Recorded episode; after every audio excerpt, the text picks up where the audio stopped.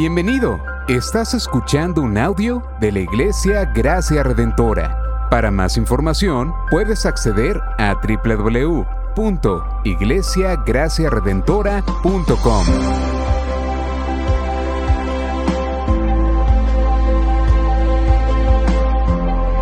En la exposición de la palabra, el pastor Israel Vega.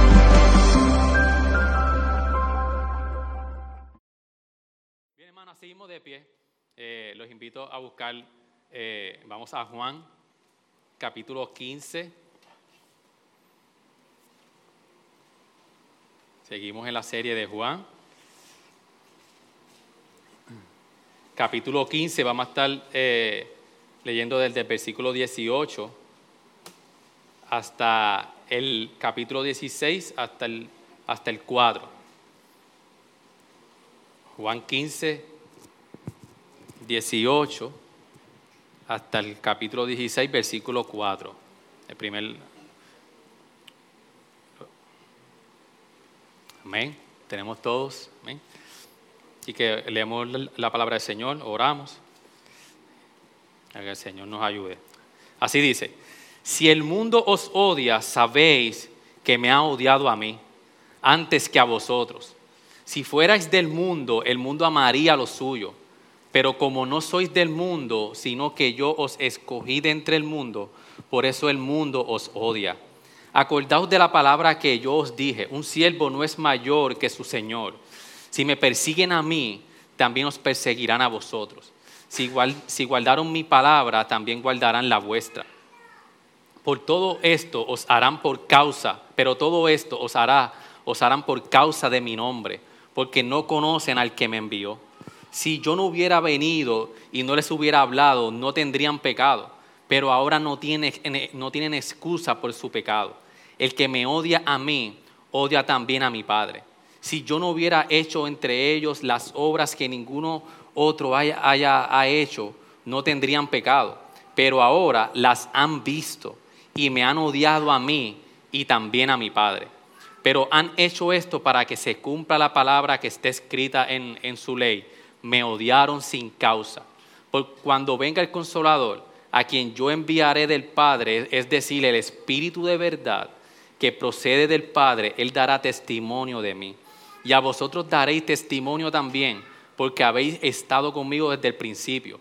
Estas cosas os he dicho para que no tengáis tropiezo os expulsarán de las sinagogas, pero viene la hora cuando cualquiera que os mate pensará que así se rinde un servicio a Dios.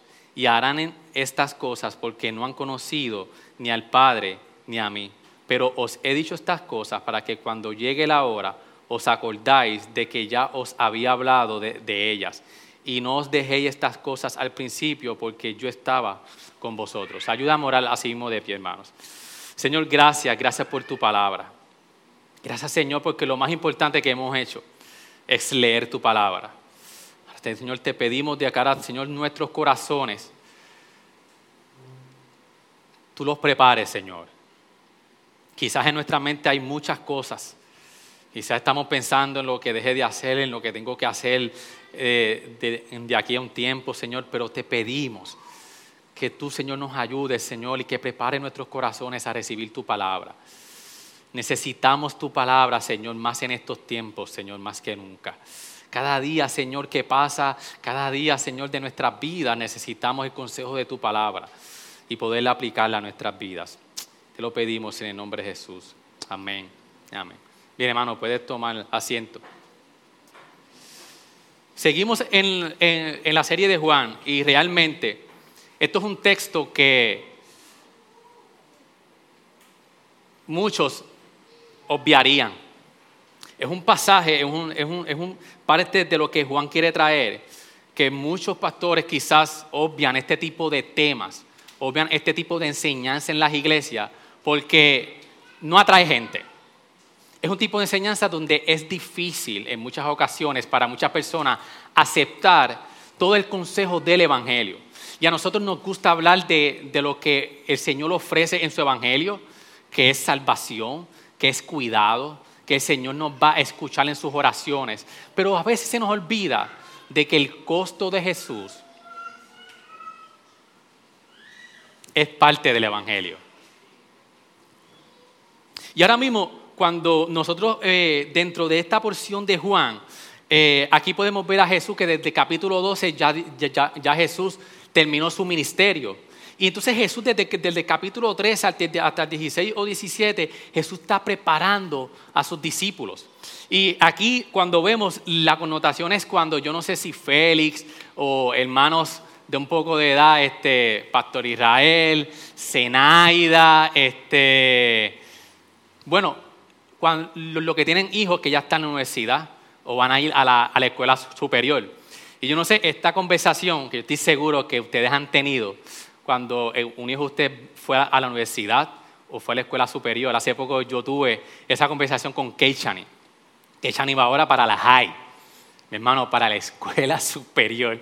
Y yo estoy en casa un día y yo como que caigo en tiempo, espérate, que Keishani va para la escuela superior.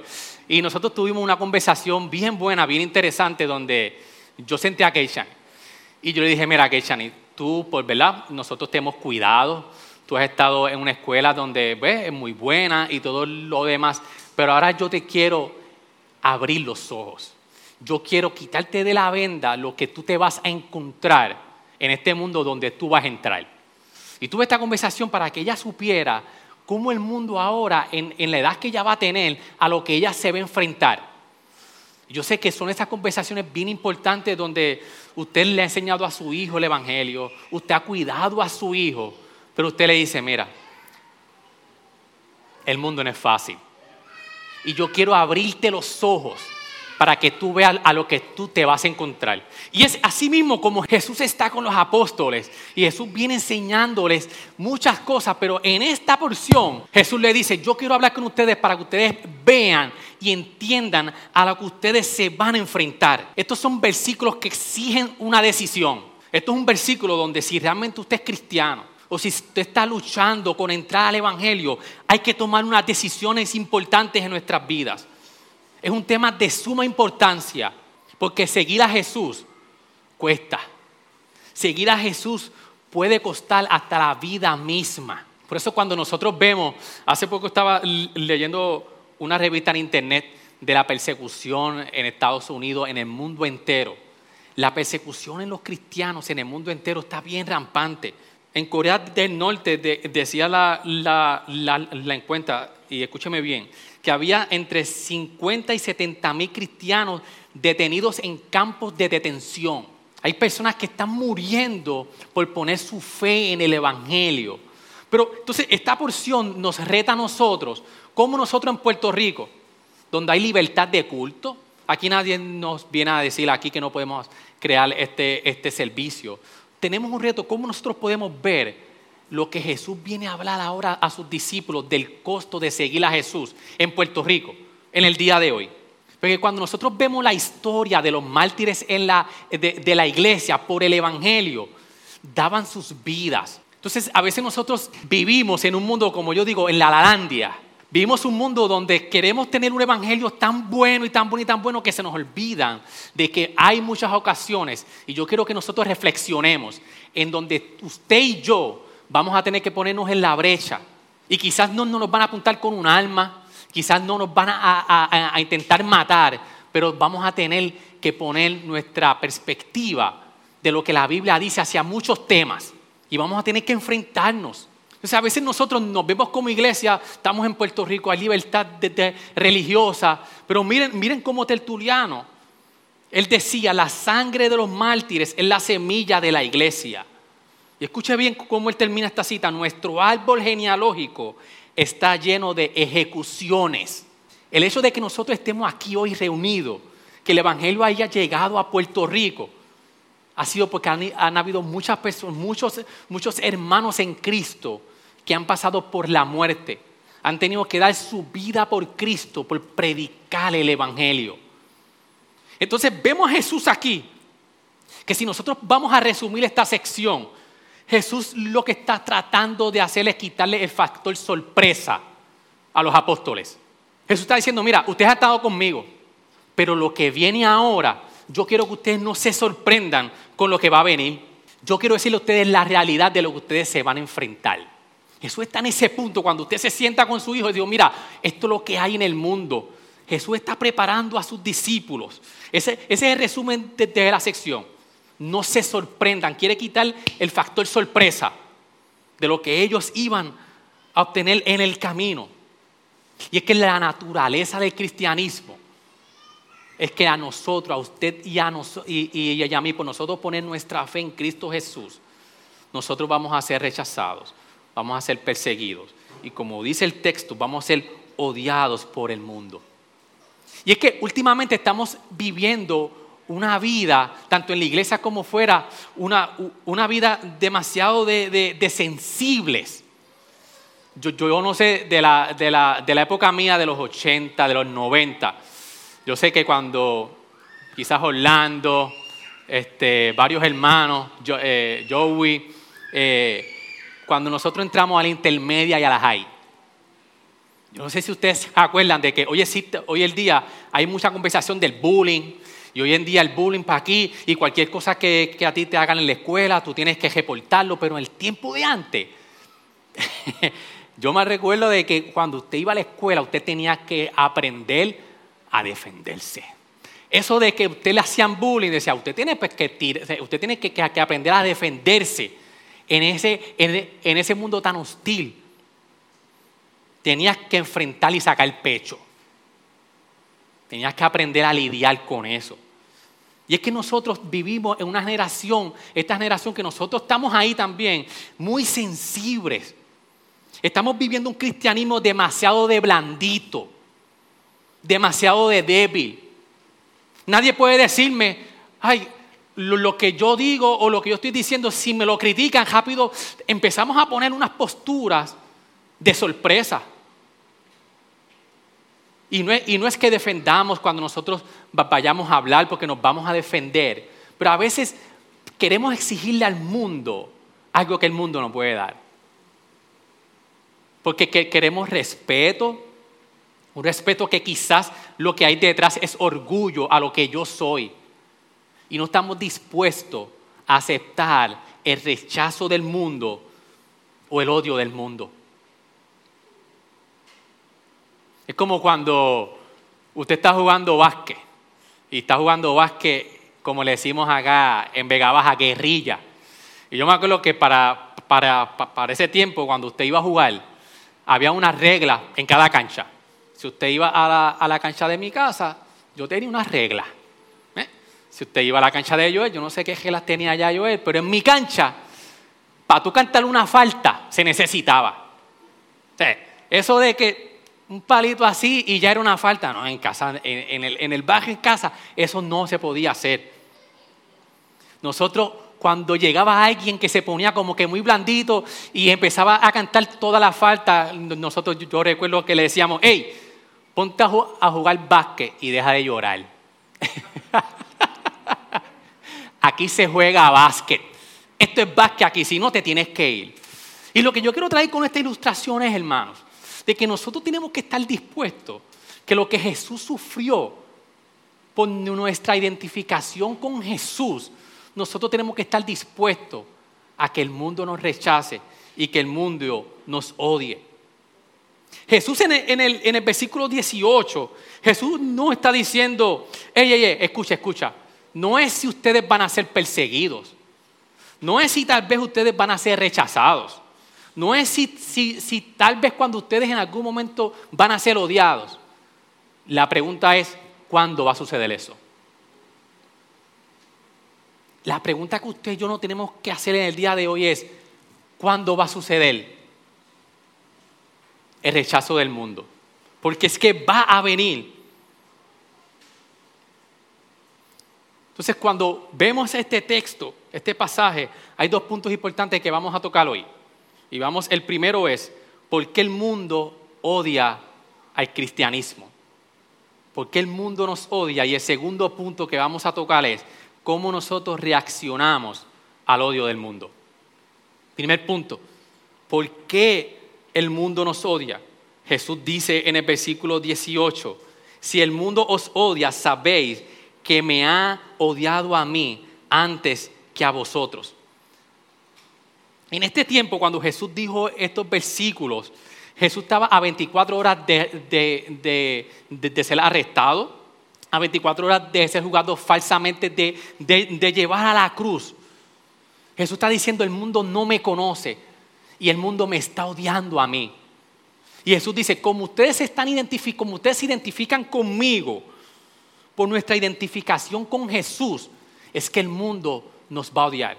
Esto no es algo personal. Esto no es algo porque, por lo que nosotros somos, sino es porque el, Cristo vino a romperle al mundo sus dioses. Jesús vino, como bien vemos desde el versículo 22 eh, al 25, Jesús vino a mostrar el pecado del mundo. Jesús vino, Jesús es la luz, la perfección, la imagen de Dios encarnada. Y Jesús, la, la luz de Jesús, hizo que el mundo odiara a Jesús porque puso de manifiesto el pecado. Y para este tiempo los judíos creían que tenían un control de la, de, la religión, cómo se sigue a Dios. Y ellos creían que estaban siguiendo bajo, bajo sus leyes y su legalismo. Creían que estaban sirviendo a Dios y que habían llegado a una perfección. Y Jesús les dice, hey, eso no es así. Yo soy la perfección de Dios. Yo soy la encarnación de Dios. Y ustedes necesitan un Salvador.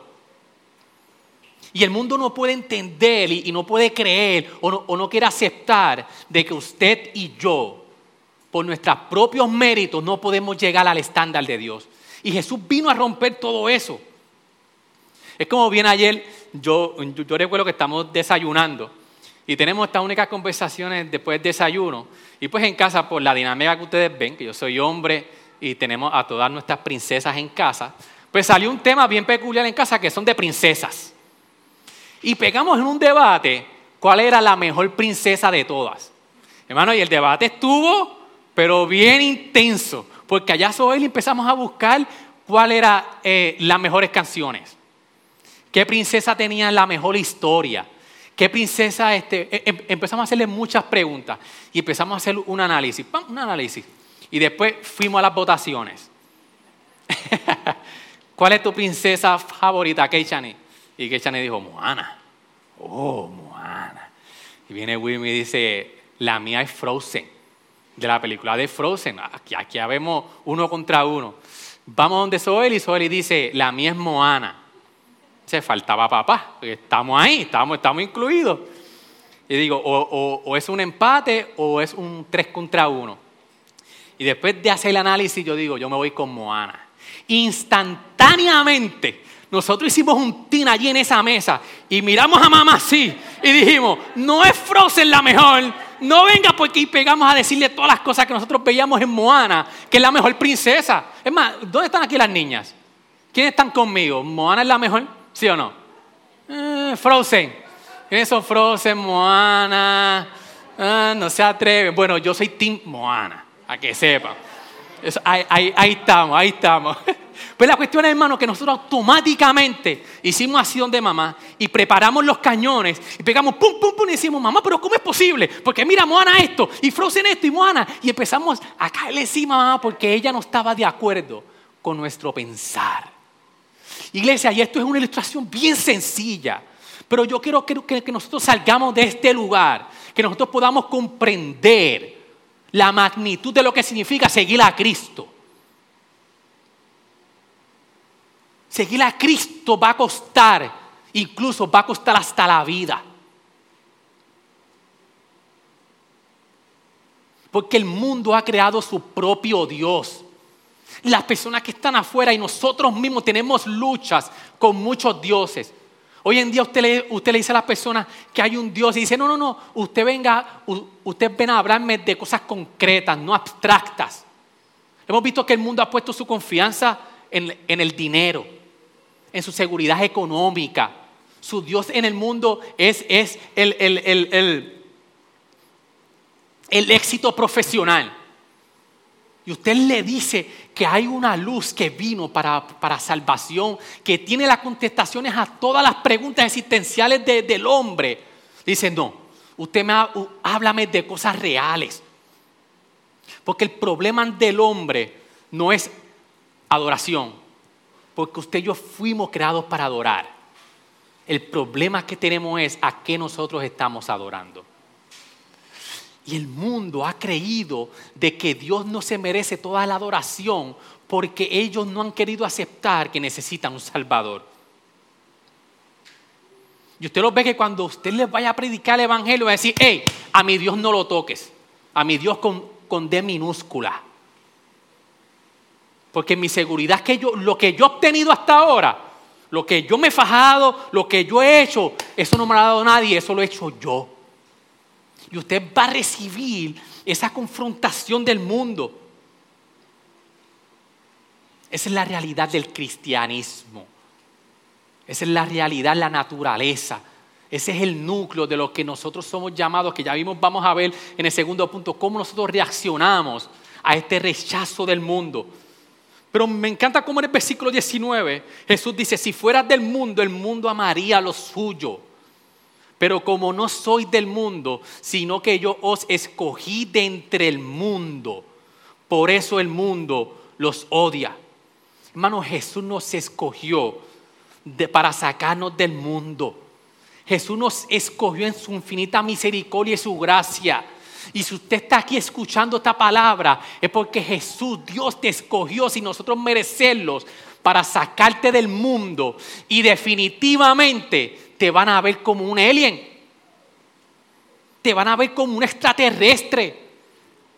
Pero aquí la connotación no es que nosotros nos separemos del mundo, que lo vamos a ver ahorita, todo lo contrario. Pero nosotros tenemos que entender que el Señor nos escogió. El Señor nos llamó para sacarnos del mundo. Porque como bien decía el versículo 17, esto os mando que os améis los unos a los otros. Jesús está bien hablando de cómo nosotros podemos, porque estamos en Cristo Jesús, porque estamos injertados en Él, porque podemos dar frutos. Y va a haber una comunidad donde, donde el mundo nos va a ver y va a decir, ustedes están actuando raro. Nos rechazarán porque nos van a ver diferente. No es que nosotros vayamos a vivir como una cultura como los Hamish, quizás. Pero sí una, una vida de porque estamos en Cristo, vamos a dar frutos. Y al mundo se le hace difícil entender eso.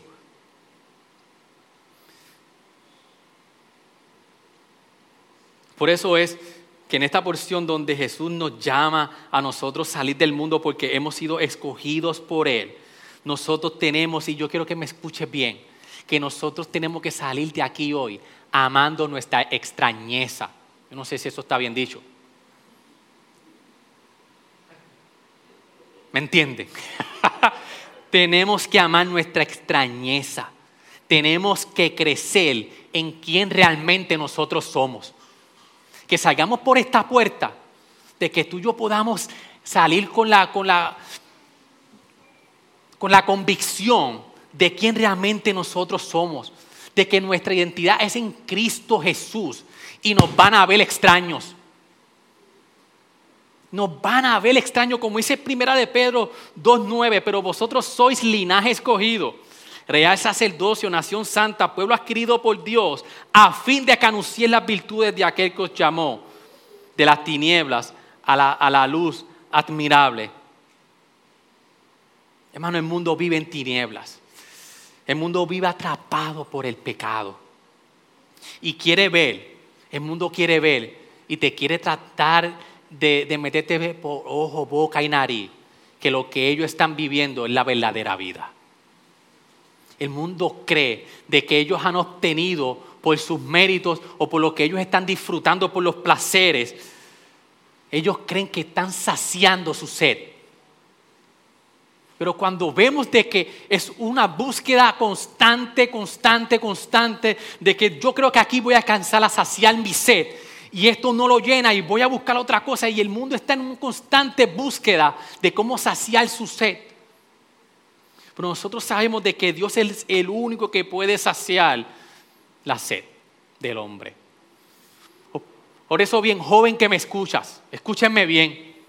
Nani, Mía, Keisha, la joven que nos visita, los navegantes, jóvenes, escúchenme bien.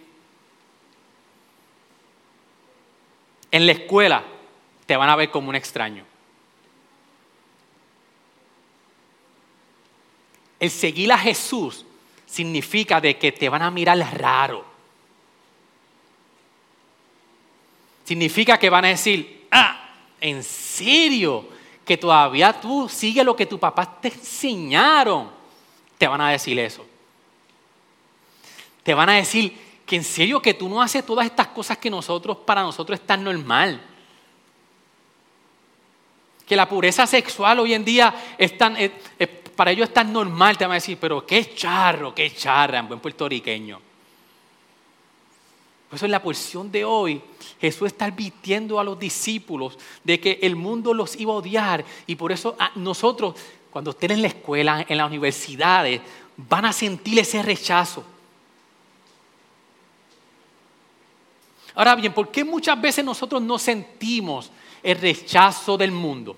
A lo mejor yo, yo estoy aquí predicando este sermón y usted está diciendo, pero es que yo no, yo no estoy sintiendo nada o yo no, yo no, yo no, yo, no estoy eh, obteniendo ningún menosprecio? Es una buena pregunta que nos podemos hacer. En su vida, en su vida diaria, ¿usted siente el rechazo o no? Si no siente rechazo, quizás estos puntos puedan ayudar. Es porque realmente no estamos sirviendo a Jesús. Quizás usted es de las personas que usa las camisas con el Jesús de acá hasta acá. Que by the way, Wimaris se las puede hacer bien linda. Anuncio no pagado. Quizás usted de los que pone gorra, pone en el, carro, yo soy de Cristo y, y, quizás en las redes, uh, Cristo para aquí, Cristo para allá, yo soy cristiano, pero ahora de la verdad, cuando tiene que ponerte en la brecha y que tus convicciones, usted tenga que defenderlas, usted se echa para atrás. Si usted no está teniendo un rechazo del mundo, es porque usted está tratando de vivir la vida para que el mundo lo apruebe a usted. Y es que en muchas ocasiones nuestra imagen es más importante. Vivimos con el qué dirán de mí. No queremos que nos llamen extraños. En nuestra naturaleza, el hombre quiere ser aceptado. Queremos ser queridos por todos. En muchas ocasiones la opinión del mundo es más importante de lo que Dios me mandó hacer. Y hemos preferido callar y estar bien con todos. Es como bien, bien, yo estoy leyendo un libro que se llama La eh, Total Truth, eh, total, eh, La Verdad Total de Nancy Pierce. Y ella está diciendo y ella argumenta de que de Aristóteles para acá, la filosofía empezó a hacer un dualismo, una dicotomía, y le explico ahora rápido qué es lo que ella quiere decir. Empezó a hacer un dualismo entre lo que es secular y lo que es religioso. Empezó a, crear una separación de lo que son los hechos y lo que son los valores. Y ellos lo que decían es esto.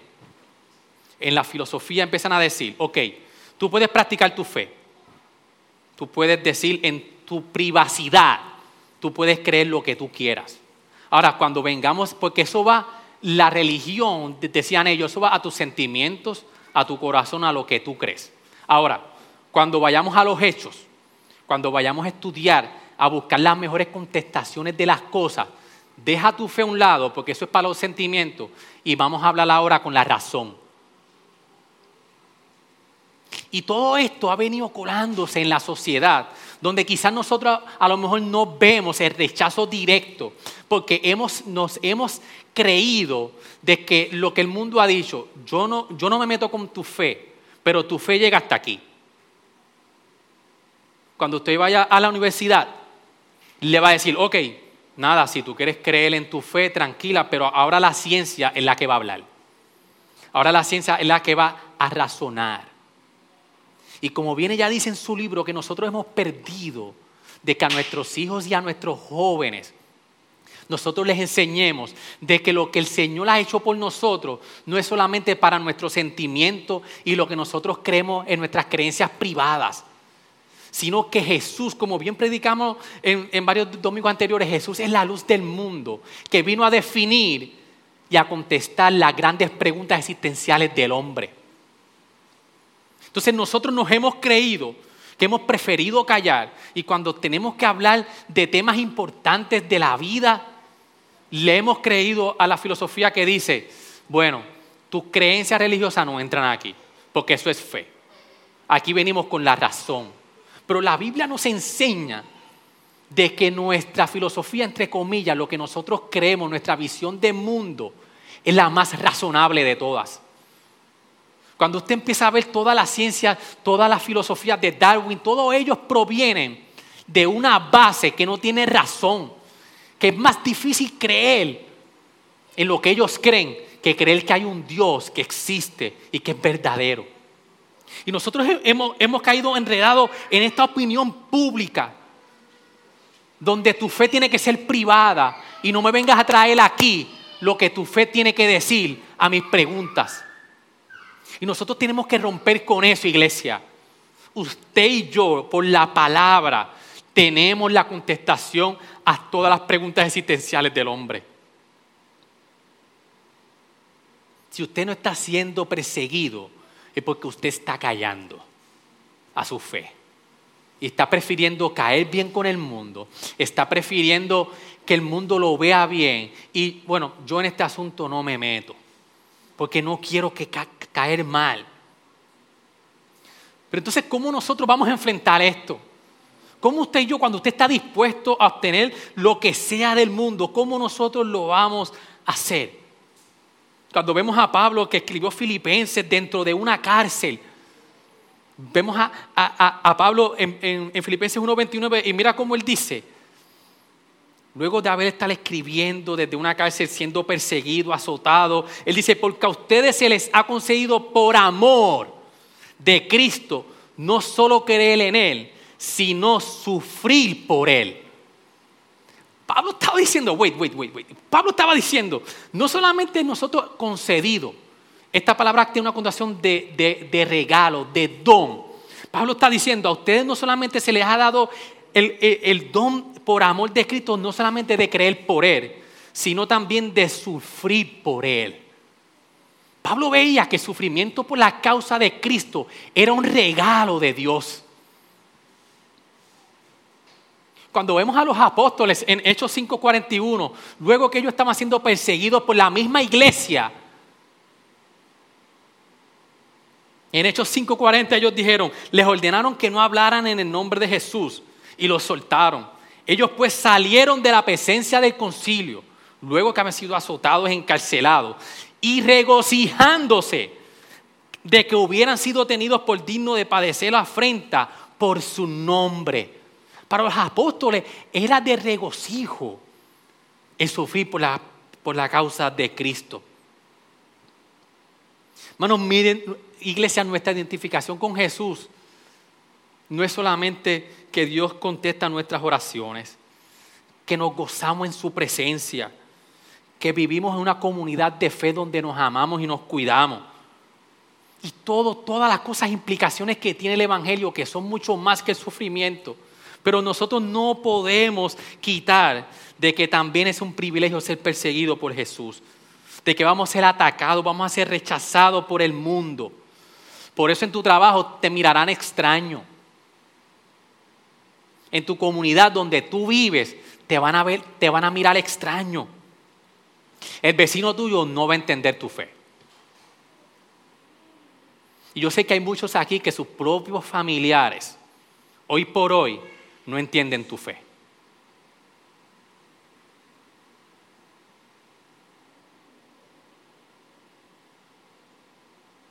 Tu familia no va a entender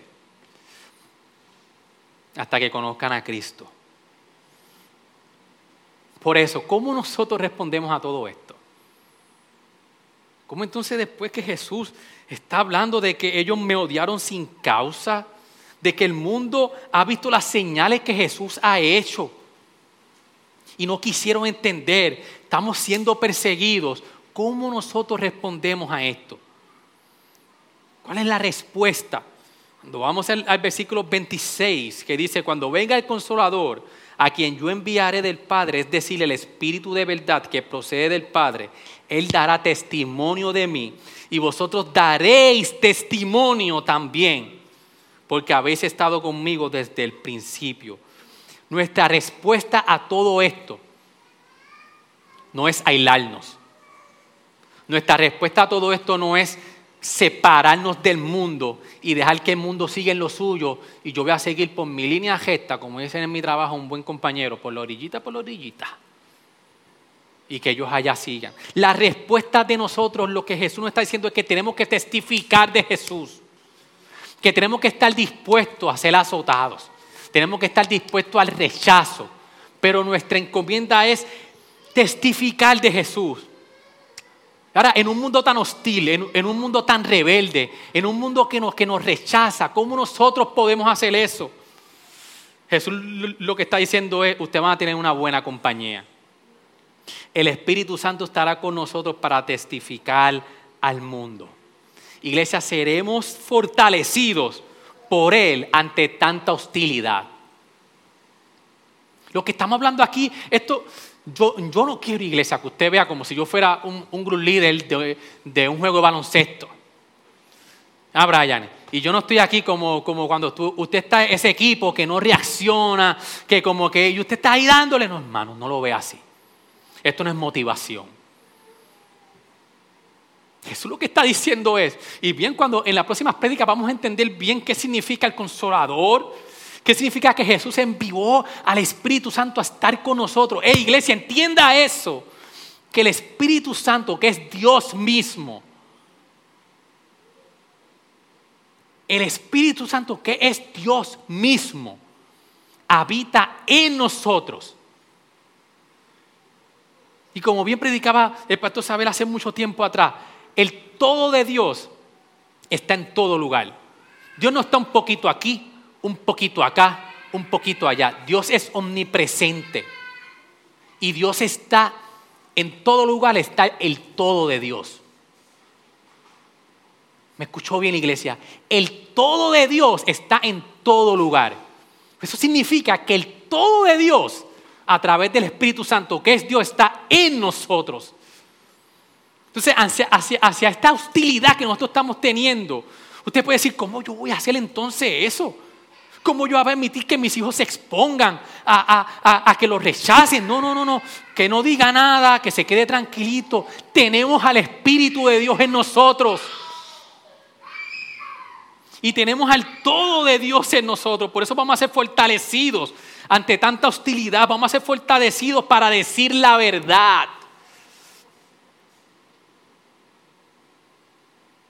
Por eso, hermano, en muchas ocasiones el miedo a ser odiados o rechazados nos lleva a no hablar de Jesús. Si has estado en silencio y has sido, como bien decía esta canción de los 80, cristiano de la secreta, de que eres, pero no eres, pero a la misma vez sí, a la misma vez no. Dios nos ha dado el Espíritu Santo para que esté con nosotros y nosotros podamos proclamar las verdades del Evangelio. Y esto ha hecho de que muchos hemos decidido separarnos del mundo. Esto ha hecho de que muchos entonces hagan una separación y digan, bueno, yo no me voy a enfrentar a eso, yo sigo por mi camino. Yo voy a seguir buscando de Dios, voy a hacer haciendo lo mío, pero yo me voy a separar. Y Jesús lo que está diciendo es, no, no, no, no, no, no, no, no. Yo no te estoy diciendo que tú te separes del mundo. Eres, Dios te escogió para sacarte del mundo pero para que tú fueras diferente, para que puedas predicarle las verdades del Evangelio. En muchas ocasiones decimos, es que e-, ese vecinito mío, es un eso no tiene remedio. Ese familiar mío, ese compañero de trabajo, miren, fíjate de eso, es un caso perdido. Tenemos que entender de que lo que Jesús está diciendo aquí, que es la obra del Espíritu. E, es el Espíritu el que va a hacer la obra. Tenemos que ver a los demás con compasión. Tú y yo éramos como ellos. Tú y yo como Pablo, que al principio odiaba a la iglesia, estábamos ahí. Iglesia, tenemos que, ser, que, que tener compasión. Porque Jesús tuvo compasión por ellos. Nosotros no podemos impactar a alguien si no estamos con ellos. Me encanta como en Romanos 10:15 Pablo dice, porque todo aquel que invoque el nombre del Señor será salvo. Ahora, él hace preguntas, ¿cómo pues invocarán a aquel en quien no han creído? ¿Y cómo creerán en aquel de quien no han oído? ¿Y cómo oirán sin, sin haber quien les predique? ¿Y cómo predicarán si no son enviados? Tal como está escrito, cuán hermosos son los pies de los que anuncian el Evangelio del bien. Hermano, el Evangelio vino a redimir todas las cosas. El Evangelio vino a redimir las artes, los deportes, la cultura, todo. Y ciertamente en Puerto Rico los que han vivido el cristianismo en Puerto Rico, hemos visto cómo la iglesia en un principio empezó a separarse del mundo. No, no, tú no, tú, no te puedes meter a jugar baloncesto con los del barrio. Yo no podía ir a la cancha del barrio porque yo, yo no me podía mezclar con el mundo. Hermano, Jesús nos está diciendo, tenemos que amar al mundo. Necesitamos tener contacto con las personas perdidas. Y una buena pregunta que no podemos hacer es, yo estoy teniendo contacto con el mundo, con personas perdidas, o solamente mi, mi, mi ciclo, los que me rodean son todos cristianos. Por eso, hermano, busquemos buenas oportunidades. Váyase a ver un buen juego de baloncesto con, con, una mitad de trabajo. Dese un buen café con alguien que no conoce a Cristo invite a jugar baloncesto a, un, compañero de trabajo. Busque oportunidades porque tenemos que estar con ellos para nosotros poder predicarles el Evangelio. La pregunta que nos debemos hacer es, ¿estamos lo suficientemente preocupados por los perdidos? Es una preocupación verdadera. Por eso es que Pablo cuando, cuando le escribió a los filipenses, él decía, hey, mira, en Filipenses 1 decía, yo estoy en la cárcel para que lo sepan, pero yo, no quiero que estén llorando por mí, estoy aquí, estoy, eh, estoy siendo, estoy encarcelado, pero por eso no se preocupen. Miren cómo él le dice, las circunstancias en que me he visto ha redundado en el mayor progreso del Evangelio. Miren la mentalidad de Pablo. Le decía, estoy en la cárcel, pero viesen de eso. Aquí el, progreso del Evangelio está cada vez más, que la guardia pretoriana está hasta hablando. Allí, prácticamente Pablo tenía eh, eh, eh, una célula en la cárcel, si, lo vemos de, de esa manera.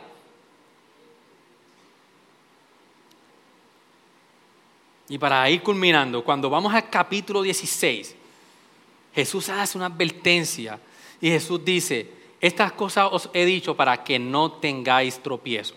La nueva traducción viviente, que es una paráfrasis, miren cómo lo dice, les he dicho estas cosas para que no abandonen su fe. Todo esto que Jesús está viniendo diciendo a los, apóstoles, de que vamos a ser odiados por el mundo, de que tenemos que predicar el Evangelio, dicen, todo esto lo he dicho para que no abandonen su fe.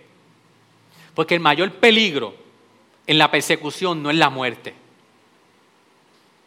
el mayor peligro en una verdadera persecución es que usted y yo claudiquemos nuestra fe. Por eso Jesús está diciendo, les he dicho estas cosas para que no tengan tropiezo. Y luego le dice, les expulsarán de las sinagogas. Y para caer en, contexto, ¿qué significaba para los judíos que los, que los expulsaran de la sinagoga? Para nosotros quizás como que pues me votaron de una iglesia, me, me voy a otra. No. Miren cómo este comentarista dio este resumen y lo quiero leer. Expulsar de la sinagoga para que entienda, para que podamos entender el contexto de lo que significaba de lo que ellos iban a pasar. Significaba perder tu iglesia. Oh, fine. Más o menos. Ser expulsado de tu comunidad. Significaba que tu identidad iba a ser borrada. Tus planes futuros estarían destrozados. No podías casarte con una joven de la comunidad. Tus hijos serían marginados por siempre. Tu familia te considerarían hasta muerto, incluso harían un funeral y te llorarían. A ese nivel significaba ser expulsado de las sinagogas. Te llorarían como si tú estuvieras muerto. Serías un hombre sin familia y sin país. Para, ser, para un judío ser expulsado de la sinagoga sería un destino peor que la muerte, que en muchas ocasiones muchos elegían la muerte sobre el deshonor.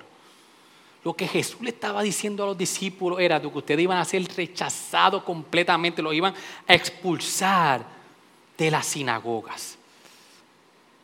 Por eso es que cuando vemos el verdadero evangelio de que Jesús está trayendo aquí, vemos los beneficios de lo que es seguir a Jesús, pero también estamos viendo el costo de lo que es seguir a Jesús. Y si a usted alguien le está diciendo de que el evangelio es buena salud, riqueza solamente, lujo solamente, muchas cosas buenas, te está tratando de vender algo, pero no te está predicando el Evangelio. Te está tratando de convencer, de venderte algo, pero no te está llevando el verdadero completo, el Evangelio completo. ¿Cómo nosotros podemos estar dispuestos a pagar este precio? Es que el premio vale la pena. Mire como Pablo en Filipenses dice, pero todo lo que para mí era ganancia, lo he estimado como pérdida por amor de Cristo. Y aún más yo estimo como pérdida todas las cosas en vista del incomparable valor de conocer a Cristo Jesús, mi Señor. Por Él lo he perdido todo y lo considero como basura a fin de ganar a Cristo. Aferrarnos a Jesús, tenemos que aferrarnos a Jesús. Tenemos que en cambio ver esta persecución como un regocijo, tenemos que regocijarnos, porque el Espíritu va a estar con nosotros. Mire cómo Pedro en capítulo 4, 12, 14 le dice a una iglesia perseguida, le dice, amados, no se sorprendan del fuego de prueba que en medio de ustedes ha venido para probarlos, como si alguna cosa extraña le estuviera aconteciendo. Hey, no se sorprendan, antes bien, en la medida en que comparten los padecimientos de Cristo, regocíjense para que también en la revelación de su gloria se regocijen con gran alegría. ¿Qué es lo que Pedro está diciendo aquí? De que nosotros vamos a ser sufridos por Cristo. Vamos a ser, nos tenemos que regocijar porque ustedes van a ser insultados por su nombre. Pero en su gloria nosotros vamos a ser más que fortalecidos y más que regocijados cuando Cristo venga. Dichosos sois pues el Espíritu de gloria y de Dios reposa sobre nosotros. Es algo que nosotros tenemos que tener bien claro. Y vienen como en Romanos 8.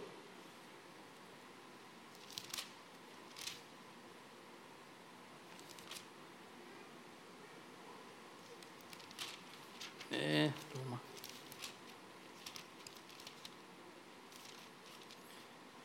Se me perdió la cita. Ah, la tenía que apuntar. Aquí está, en Romanos 8, 17. Miren cómo Pablo dice, y si, hijos también herederos, eh, herederos de Dios y coherederos con Cristo, si en verdad padecemos con Él, a fin de que también seamos glorificados con Él. Hermano, mientras usted padece por la causa de Cristo, tenga en mente de que el fin de todo eso es que nosotros seamos glorificados con Cristo Jesús. Esa es la esperanza de cristiano. Esa es nuestra esperanza.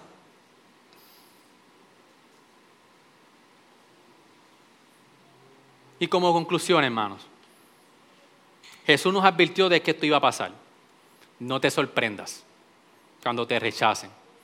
No te sorprendas cuando los invites a Gracia Redentora, cuando los invites a, grupos comunitarios, cuando les invites a los discipulados. No te sorprendas continuemos en la misión. Recordemos que quien hace la obra es el Espíritu Santo. Nosotros preparamos un buen café, nosotros preparamos todo, pero es Dios quien hace la obra. Mantengámonos firmes. Al no creyente, si hay una persona aquí que, que quizás está luchando con su fe, que si hoy por hoy usted no sabe si realmente usted es cristiano o no, déjeme decirle de que el odio que el mundo le tiene a Jesús Escúcheme bien, eso fue lo que Dios utilizó para que Él pudiera llegar a la cruz. Y a través de la cruz, usted y yo obtener el perdón por nuestros pecados. Porque nosotros éramos quienes teníamos que estar en esa cruz.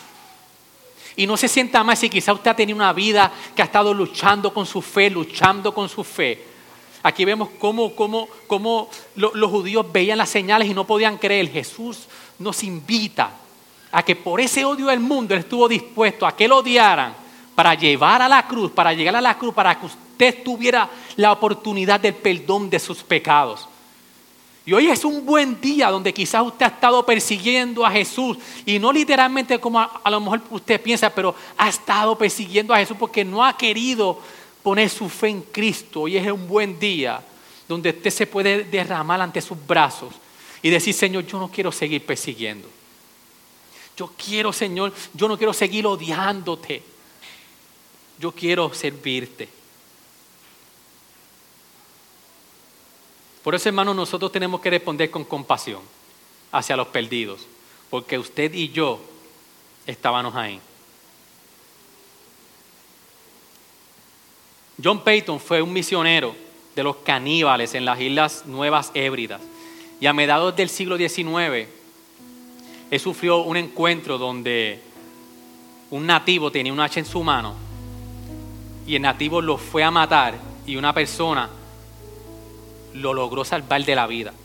Y en ese suceso, él escribió estas palabras. Ese hombre intervino y le salvó la vida. Y él estaba ahí predicando el Evangelio. Y él escribió, la vida en tales circunstancias me llevó a aferrarme muy cerca del Señor Jesús. No supe durante varias horas qué era lo que iba a ocurrir o cómo yo iba a enfrentar el ataque que podía venir de los nativos. Pero sin embargo, con mi mano temblorosa, su mano temblando, pero él dice, entrelazada en la mano que una vez estuvo clavada en el Calvario. Y ahora esa mano que está balanceando el centro del universo, la calma, la paz y la resignación moraron en mi alma. Cuando te enfrentas a la, a la persecución, iglesia, por seguir a Jesús, ya sea por un nativo que te tira un hacha, o por un vecino que difunde una mentira, o por un compañero de trabajo que te está hostigando, o porque la, la opinión pública está diciendo tú eres un retrógada, ustedes, son, ustedes están atrás, nosotros somos progresistas, sea lo que sea, agárrate de la mano que una vez estuvo clavada en la cruz. Hey, iglesia, pero esa mano ahora está sosteniendo al mundo. Y eso es lo único que nos puede traer paz y nos puede y nos puede dar la fortaleza que nosotros necesitamos para nosotros poder responder al odio del mundo con compasión como lo hizo Jesús. Nosotros podamos obtener y ser el llamado que Jesús nos dio en primera de Pedro 2.21, porque para este propósito habéis sido llamados, pues también Cristo sufrió por nosotros dejándonos ejemplo para que sigáis sus pisadas, el cual no cometió pecado, ni engaño alguno se halló en su boca, y que cuando ultrajaban no respondía ultrajando, cuando padecía no amenazaba, sino que se encomendó a aquel que juzga con justicia. Sí, iglesia, este es el llamado que el Señor a través de su palabra nos ha hecho hoy. Oremos al Señor. Señor, gracias. Gracias por tu amor, por tu misericordia. Gracias Señor porque te queremos pedir perdón. Porque en tantas ocasiones, Señor, hemos callado. Hemos callado porque quiero caer bien al mundo. Porque no quiero ser rechazado quizás. Pero hoy, Señor, te pedimos que de que tú nos des fuerzas. De que mucho más que meramente una camisa, una camisa que diga Jesús. Que yo esté dispuesto a sufrir por tu causa, Señor que yo esté dispuesto a vivir una vida de regocijo por padecer por la causa de Cristo Jesús.